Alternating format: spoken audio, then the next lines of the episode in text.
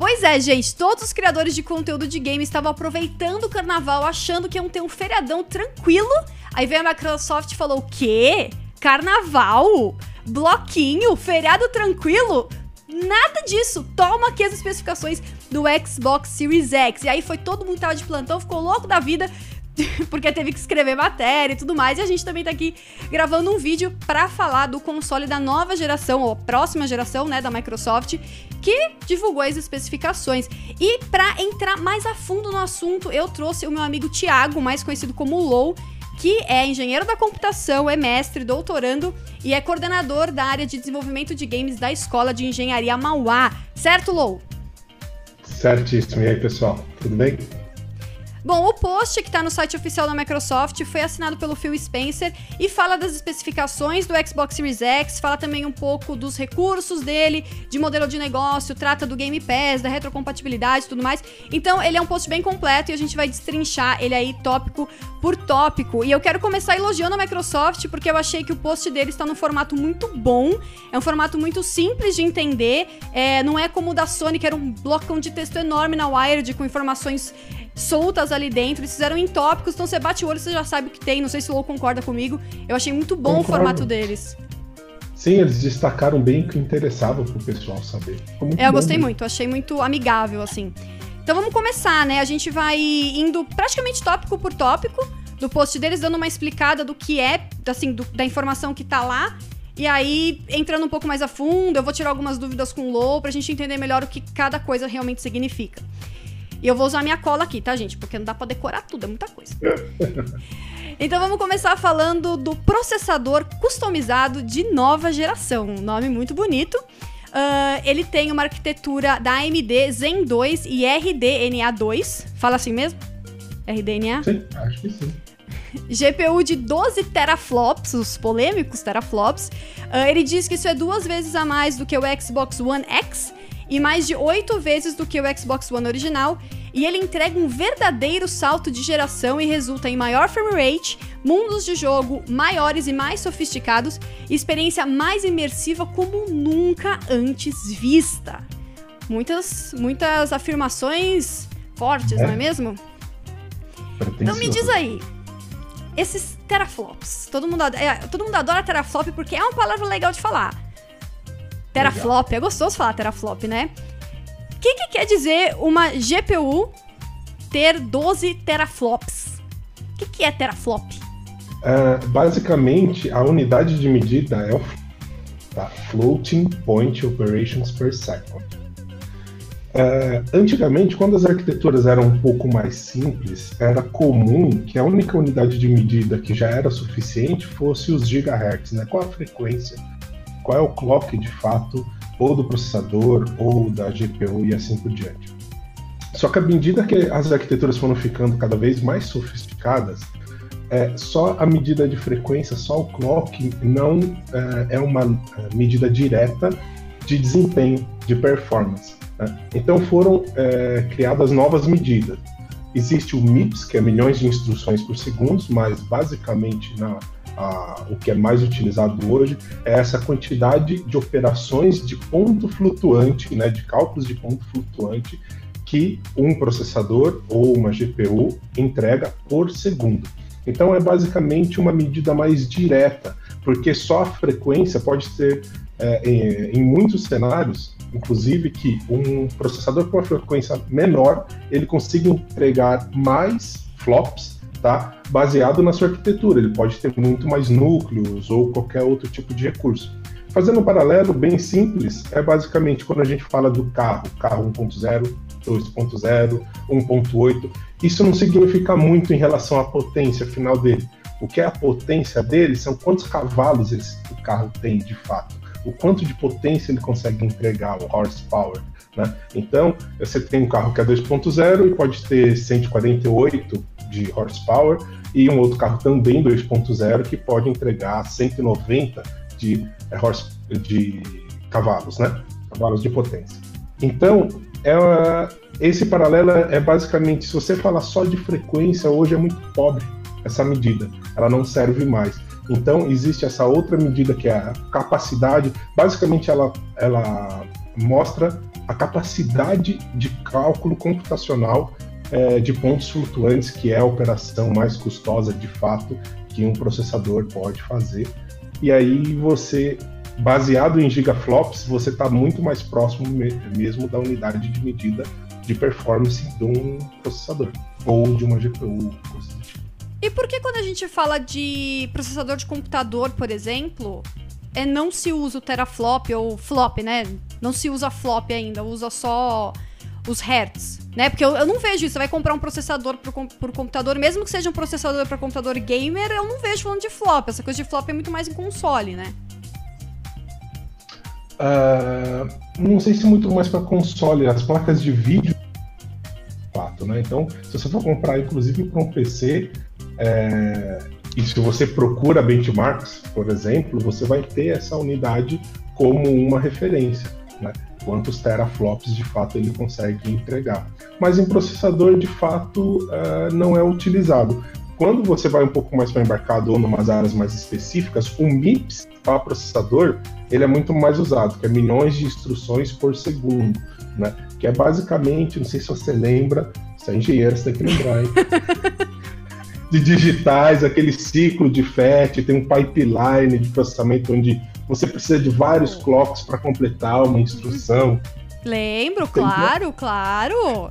Lembro. E essas instruções variam bastante em relação à arquitetura. Então, o MIPS virou uma unidade é, de medida é, também melhor do que a frequência do próprio processador. Mas, Lembra só que eu sou eletrotécnica, tá? Não sou eletrônica nem computação, não. Para mim chegou, chegou em, em tera, já não dá. Potência inteira tem que parar o, o, país inteiro pra usar só para aquilo. Nem vem.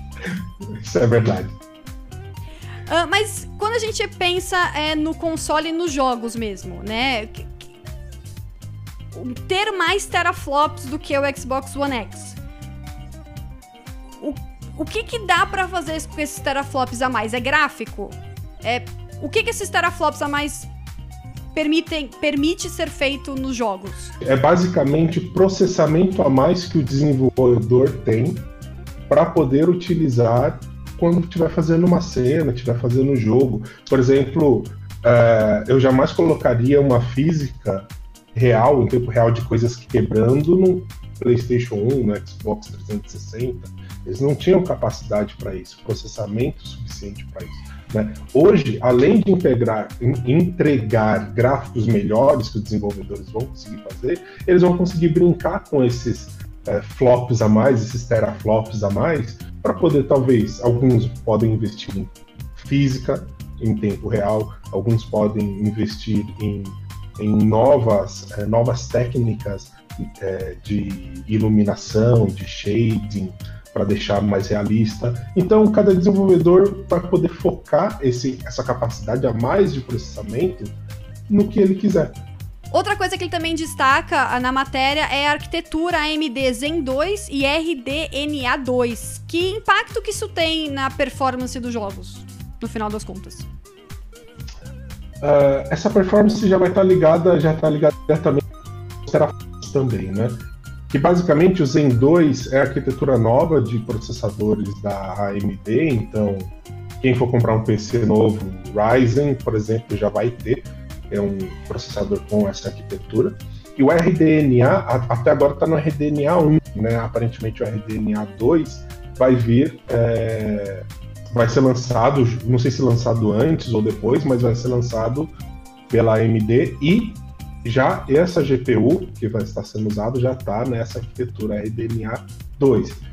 Então esses 12 teraflops só foi conseguido com essa arquitetura. Inclusive o pessoal do Digital Foundry, eles fizeram aí umas estimativas, né, com os dados que vazaram também da, do pessoal da PlayStation, e eles chegaram ao cálculo onde o PlayStation 5 hoje né, é, com as especificações que tem, ele entrega 9.7 teraflops, tá? enquanto o Xbox vai entregar 12 teraflops.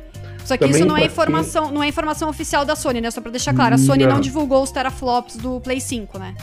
Não, não divulgou, eles basicamente fizeram os baseado em algumas informações que eles possuíam, Uh, inclusive tem um vídeo muito bem escrito, muito bem detalhado que a gente pode deixar na descrição. Sim, com certeza. É, deles fazendo essa comparação. E uma outra comparação interessante é que o carro-chefe da AMD hoje em placa de vídeo é a 5700, né? A XT, e ela entrega 10 teraflops. Então, essa de 12 teraflops, basicamente essa arquitetura do RDNA 2 que eles estão usando para no, novo, para ser a nova GPU do Xbox X, basicamente é, eles estão passando de uma fronteira que nem o carro-chefe né, não, não chegou. E pelo que eu entendi do que você está falando, o Zen 2 é a arquitetura da CPU e RDNA 2 é a arquitetura da GPU? Isso. E passando para o próximo item na nossa lista, que é o Variable Rate Shading, ou VRS, que a Microsoft, na explicação dela, usa a palavra patenteada, mas na verdade o VRS é um recurso que já existe, é um recurso existente, e ela disse que usa uma forma patenteada desse recurso no Xbox Series X. Uh, basicamente, ele é um recurso que usa é um recurso para você poder usar o poder do console de uma forma mais eficiente. Então, ao invés de usar a GPU para gerar todos os pixels da tela do mesmo jeito, Uh, esse recurso pode priorizar efeitos separados para as partes mais importantes. Então, por exemplo, um personagem, para um, uma parte específica do cenário. E essa técnica, segundo a Microsoft, é, resulta em frame rate mais estável, maior resolução, sem impacto na qualidade da imagem final. E quando eu li isso, eu fiquei um pouco curiosa, assim, de entender como realmente você focar em algumas partes não estraga as outras partes. Como que as outras partes continuam bonitas se você está focando em uma parte só? É, de fato, bem aplicado a técnica, a ideia é que não dê para o jogador sentir diferença, sentir nada, né? Mas é, a Microsoft afirmar isso, ela está dependendo também do desenvolvedor fazer da, né? Então, você imagina que grande parte também do processamento, fazer sombras ou todo esse processamento de, de sombreamento, ele é de fato custoso. Tá? Uh, ao invés de ter exatamente o mesmo pipeline de processamento para todos os pixels da tela, né, foi desenvolvida uma técnica. Ó, a imagem que está entrando na tela aí é lá da explicação da, de como que é o proprietário da NVIDIA disso daí. Então pode ser que seja de alguma forma diferente, tá? O, pessoal da Microsoft. Mas você imagina o seguinte: aqui é, aonde que está o foco do olho do jogador? Você tem que imaginar, tem que entender aonde que está o foco do jogador. E aí, num jogo de corrida, você imagina que está no carro, no próprio carro do jogador. Então, essa área em torno desse, desse objeto de foco é onde eu vou dar um maior detalhe, onde eu vou conseguir é, aplicar e eu vou aplicar técnicas bem mais detalhadas nos pixels. Um pouco mais em torno, um pouco mais para fora, eu não preciso deixar pior, deixar ruim, mas eu não preciso de tantos detalhes assim. E onde vai ficar de fato fora da, da minha da, da visão ou do meu foco, eu posso, é, inclusive, diminuir um pouco essa essa resolução em qualidade, em detalhamento de sombreamento, porque o jogador não vai ver diferença. Aquela parte é onde ele não está focando, é a parte onde ele não está olhando. Então, uh, de fato, você imagina que isso depende da implementação do desenvolvedor, porque se ele focar ou colocar no lugar errado essa técnica, pode ser sim que o jogador perceba. Mas, de fato, isso alivia bastante o console para não ficar processando um ultra high quality de sombreamento na imagem inteira, sendo que não precisa, né? Pela biologia do nosso olho, não, a gente não precisa disso. E de fato vai criar frame rates mais estáveis e assim por diante. Né? Existem todos esses benefícios. Isso já é usado hoje, essa técnica? Eu sei que a Intel e a Nvidia já possuem essa tecnologia, Agora, eu não sei quais jogos ou quais empresas já estão utilizando dela. Isso de fato eu não sei dizer.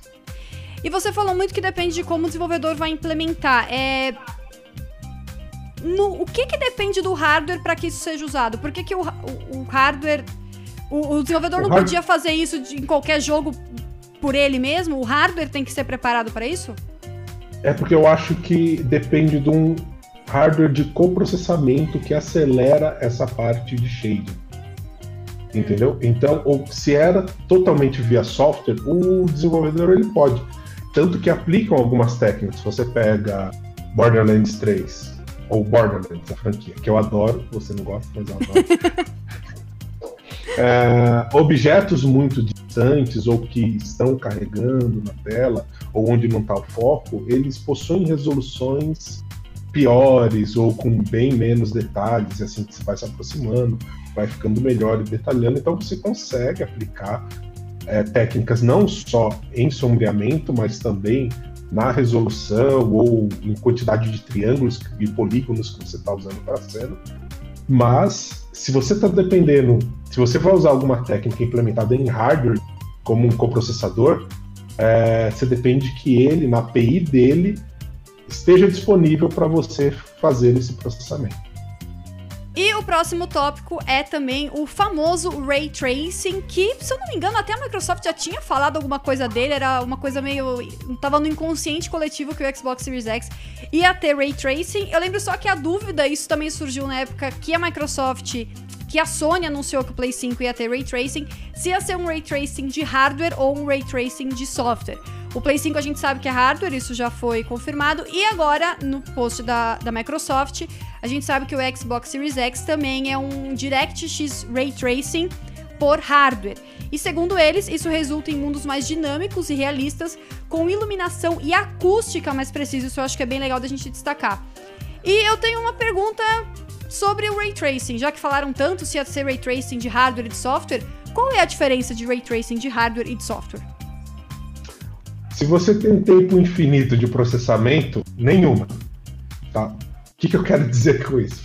Você, o pessoal que monta design, eles fazem, é, fazem design de carro, móveis, produtos em geral, né? É, tem uma fase que depois que eles modelam, eles vão deixar realista ou ultra realista a cena, etc. Aí uh, você vê todos aqueles efeitos de luz no vidro, fica aquele reflexo, fica uma cena muito, muito bonita. Uh, mas é uma cena produzida e é uma cena que se demorar uma hora para renderizar não tem problema nenhum, certo? Então, lá vai ter aplicado as técnicas de Ray Tracing, que, para quem não sabe, basicamente Ray Tracing é, são todos esses reflexos, né? Então, se eu estou numa mesa de vidro ou com algum equipamento metálico que pode refletir a cor da parede que é, o jogador não vê, mas existe uma cor lá que vai ser refletida na minha armadura ou em qualquer vidro, espelho ou superfície reflexiva, essa técnica é o Ray Tracing, basicamente tá? É, ela é responsável por isso. Então, quando a gente tem muito tempo, não há problema nenhum. Pode deixar uma hora renderizando e seja via software, não tem problema, vai ficar perfeito. Então, em qualidade de imagem, não há diferença. Tá? Só que o Ray Tracing ele é absurdamente custoso para você calcular é, cada pixel, qual de fato a influência é, baseado ao ponto de iluminação, então você tem um ponto de iluminação ou vários pontos de iluminação da cena. Baseado nesses pontos de iluminação, você pega um pixel da tela, pega o vetor que está apontando para cada um baseado na superfície, então tem um vetor normal, e aí você sai refletindo essa luz em vários elementos e vai, e vai calculando essa refração. Isso é bizarramente custoso. Tá? Se você estiver implementando via software, uh, você está usando um processador de propósito geral, ou até mesmo GPU de propósito geral, uh, isso ainda assim é muito custoso. Não adianta, pode ser o top de linha, isso é custoso. Se criar um hardware específico para conter o algoritmo implementado em hardware disso, aí você ganha muita velocidade. Então, quando você fala a diferença entre implementação de software e hardware, em qualidade da imagem gerada, não tem.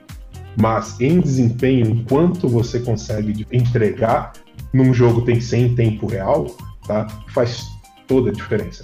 Até hoje, os jogos bonitos, eles utilizavam técnicas de aplicação de textura, tá? Então a iluminação, a refração, eles calculavam mais ou menos como ia e reaplicavam a textura sobre a superfície. E aí você tem aquela ideia de que está refletindo, quando na verdade não é a simulação real do que está refletindo. É só um cálculo baseado na sua posição de perspectiva de jogador, luzes, objetos reflexivos e repassa um mapa de textura aí para dar esse efeito. Hoje não precisa, agora com a implementação de Ray Tracing hardware, dinamicamente ele já vai conseguir calcular isso e as cenas vão ficar e ficam muito mais bonitas.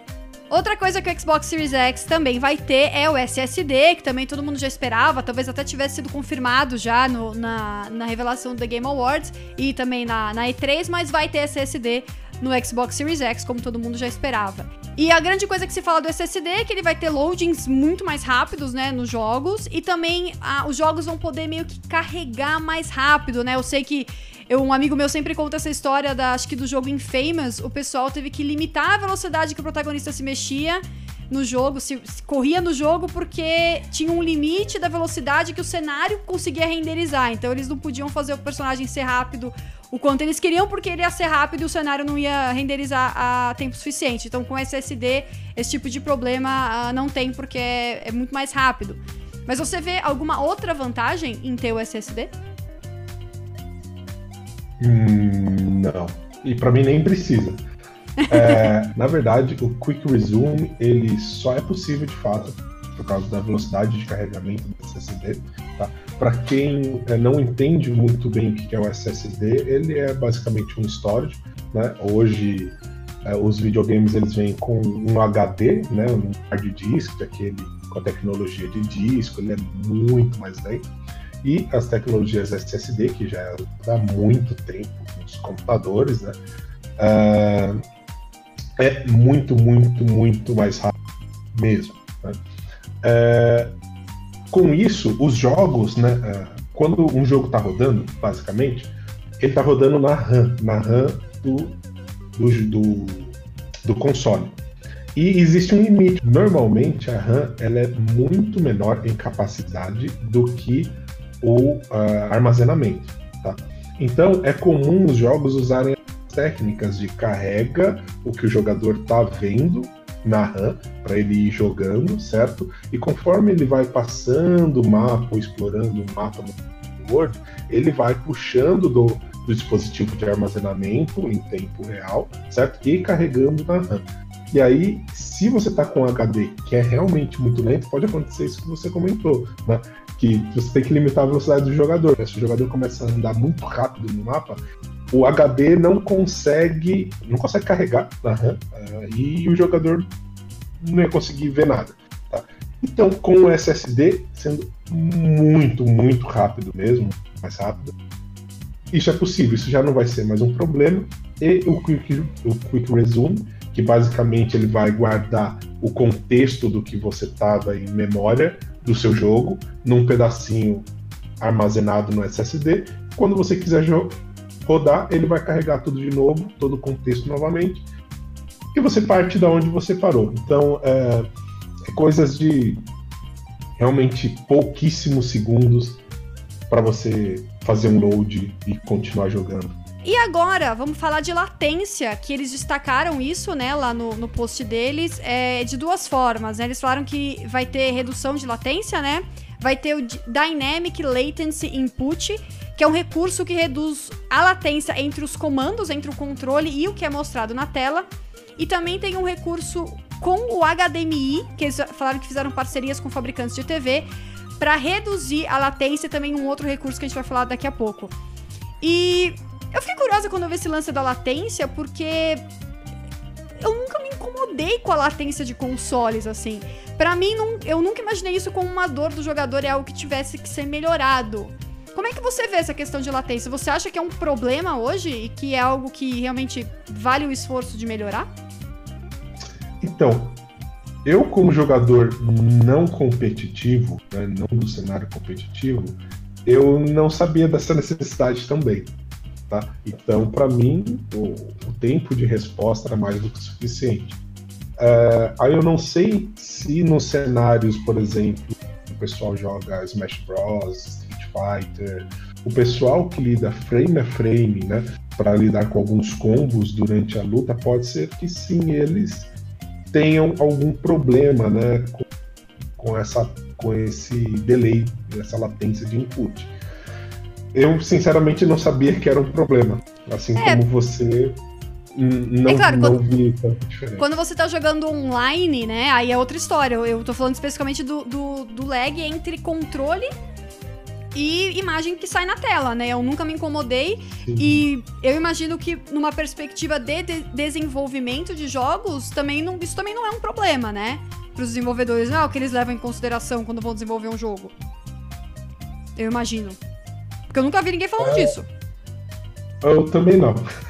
eu também não. De fato, eu acho que não leva tanto em consideração. E, inclusive, eu nunca vi nenhuma medida. 2 milissegundos, 3 milissegundos o tempo de resposta. Não sei. Não sei se existe essa informação. É uma coisa curiosa. É, eu também me Se chamou alguém atenção. souber, deixa no comentário aí, porque Se alguém. parece interessante.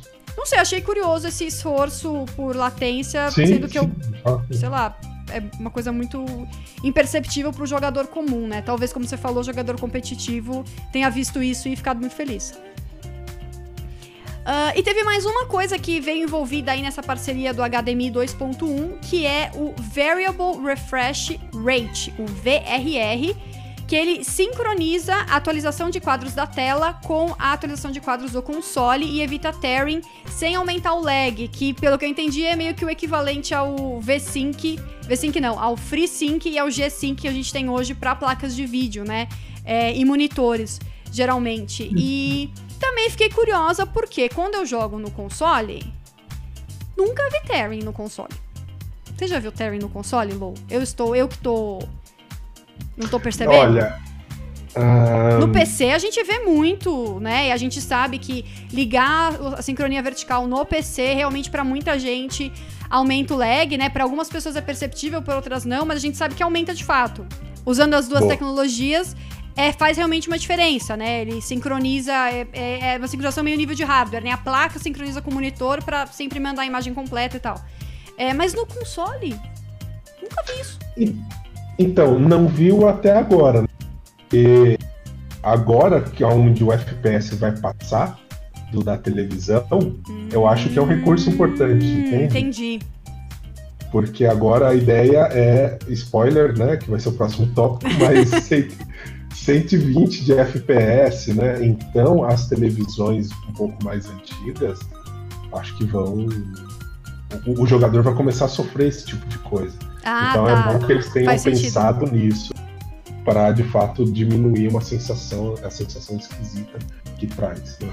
Ah, faz sentido. E já que você deu o spoiler, é 120 FPS, ele falou que vai ter suporte a isso. E aí a minha pergunta que tá aqui é: as TVs, eu imagino que a taxa de atualização da TV seja 60. Me corrija se eu estiver errada. Acho que da maioria sim. E esse 120 vai impactar muito, né, se a TV não chega. Não, não vai.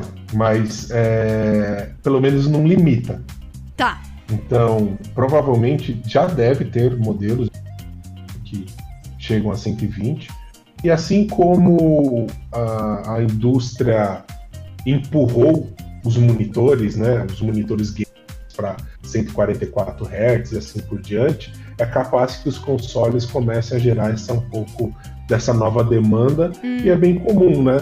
É, é- é um nicho bom de mercado gamer, né? O gamer paga Sim. porque Gamer ele gasta. quer algo. Gamer gasta. Né? Então eu não acharia um absurdo que depois do lançamento desses começasse a aparecer as televisões Samsung Gamer, LG Gamer, por diante, com taxas até 120, blá blá blá blá blá blá. E agora a gente entra naquela parte delícia, né? Que é retrocompatibilidade confirmadíssima, não só com Xbox One, mas também com 360 e o Xbox original. E além disso, segundo a Microsoft, todos esses jogos vão rodar melhor no Series X. Né, ele fala aqui que vai ter melhor resolução, frame rate mais estável, melhor visual e tempo de loading menor no Series X, e sem que o desenvolvedor tenha que fazer nada para que isso aconteça. Isso te impressionou, assim, o desenvolvedor não ter que mexer em nada? De ser uma coisa, botou, botou o jogo ali antigo, vai rodar melhor? Muito. Eu não faço ideia ainda de como eles vão fazer. Vou até depois tentar ler um pouco sobre isso, mas de fato me impressiona. Você não precisa otimizar algumas partes para isso ou para aquilo. Me, me soa esquisito, inclusive, um pouco. Bom Deve demais um pra ser verdade? Sim, tem um asterisco em algum lugar ali e as minhas as, li as linhas minúsculas aí direito, mas sim, chama atenção e parece é, é bem interessante isso daí. E uma outra coisa muito legal que eles é, revelaram, que eu acho que anda de mão dadas com a retrocompatibilidade, né? Que é na verdade esse lance de você. Deles não quererem que você tenha que se desfazer de tudo quando troca de geração, né? Ter uma certa continuidade, né? Aí foi o Smart Delivery, que é a possibilidade que você vai ter de comprar o jogo uma vez só e poder jogar nas duas gerações. Então, por exemplo, o Halo Infinity, ou Infinite, nunca sei como é que fala. É, você vai poder comprar ele, por exemplo, no Xbox One e quando você tiver o Xbox Series X, você não tem que comprar de novo. Você pode usar o mesmo jogo e ele vai estar na versão do Xbox Series X. Você vai estar jogando sempre na versão, na versão certa, né? Por isso que é Smart Delivery. Ele entrega de forma inteligente a versão certa para você. E isso é uma coisa que todos os títulos da Microsoft vão ter. E eles estão abrindo a possibilidade para as desenvolvedoras também usarem isso. E a CD Projekt Red já confirmou que Cyberpunk vai ser assim, 2000, Cyberpunk 2077. Então, se você comprar ele hoje pro Xbox é, uh, One X, quando você comprar o seu Series X, olha esses nomes tudo complicado. Quando você comprar com o seu Xbox One, você vai poder jogar. E aí, se você depois comprar um Series X, você vai poder jogar com o mesmo jogo. Não vai ter que comprar ele de novo. Isso também foi uma coisa que eu achei muito interessante e muito alinhada mesmo com o recurso da Microsoft. Você comprou no Xbox One, ele vai rodar liso no Xbox One, feito, otimizado para o Xbox One. Você comprou o novo, você baixa de novo, você vai ter que baixar o novo, baixar, ele já vai ser o jogo feito e otimizado para esse novo console. Isso é muito legal, isso é realmente legal.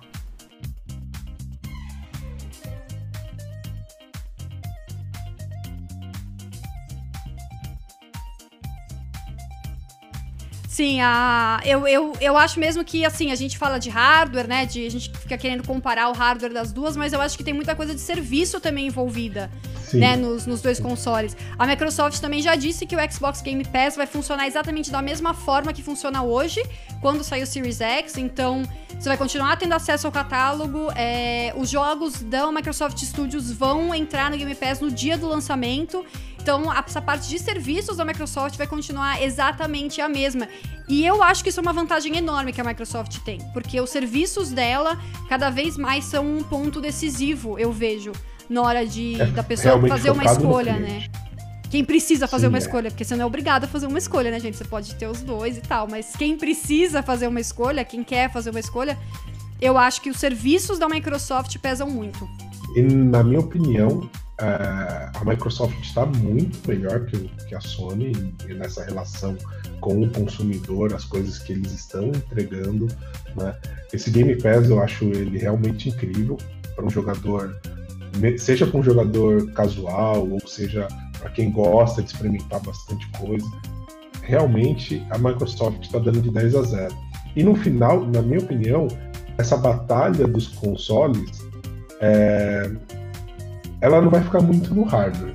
Porque deu para ver que parece que eles combinam, né? Mas eles estão muito, muito próximo um do outro. E quando eles lançarem os dois consoles, vão ter aquelas comparações, mostrando gráfico, etc. Alguns puritanos vão pegar um detalhe aqui, outro lá. Mas na minha opinião, o serviço é que vai diferenciar. Tanto o serviço como a franquia também, né? É, o catálogo tem, de jogos, né? Tem um catálogo realmente.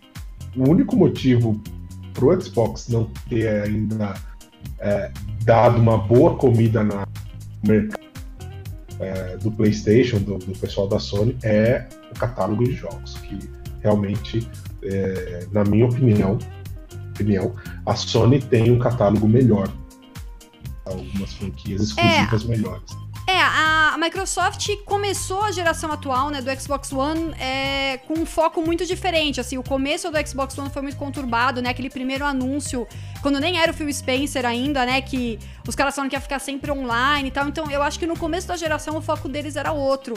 E talvez não deu tempo deles para essa geração ainda correr atrás de, de mais exclusivos, né? Focar mais nessa parte. O que eu acho que vai ser muito diferente na, na próxima geração, porque eles já começaram nessa a adquirir um monte de estúdio, fazer parcerias com empresas japonesas, né?